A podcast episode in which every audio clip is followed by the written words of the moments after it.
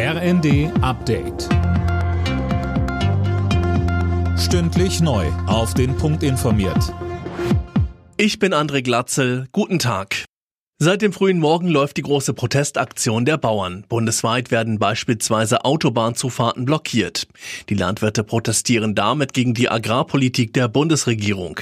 Bauernpräsident Ruckwied sagte bei NTV, der Frust bei den Landwirten sitzt tief. Wir gehen unter, was die Bürokratie anbelangt. Immer höhere Auflagen, immer mehr Vorschriften, mehr Kontrollen. Jetzt haben wir die neue EU-Agrarreform, ungefähr 30 Prozent weniger an Direktzahlungen.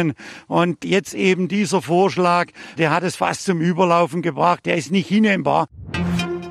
Die Deutsche Bahn geht juristisch gegen den anstehenden Streik der Lokführergewerkschaft vor. Ab übermorgen will die GDL fast drei Tage lang den Bahnverkehr lahmlegen.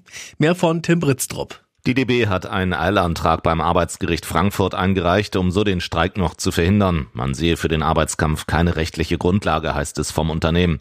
Sollten die Anwälte keinen Erfolg haben, dann soll ein Notfahrplan dafür sorgen, dass zumindest ein paar Züge fahren. Die Bahn rät ihren Kunden aber schon jetzt, wenn möglich, auf Reisen zu verzichten.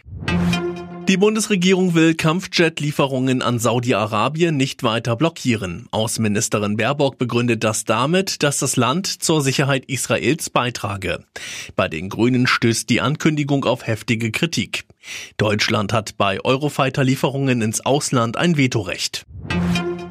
Der Film Oppenheimer ist der große Gewinner der Golden Globes Verleihung. Er wurde in Los Angeles unter anderem als bestes Drama für die beste Regie und den besten Hauptdarsteller ausgezeichnet.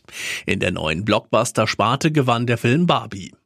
Die deutsche Schauspielerin Sandra Hüller ging leer aus. Sie war nominiert für ihre Rolle in dem französischen Justizdrama Anatomie eines Falls. Alle Nachrichten auf rnd.de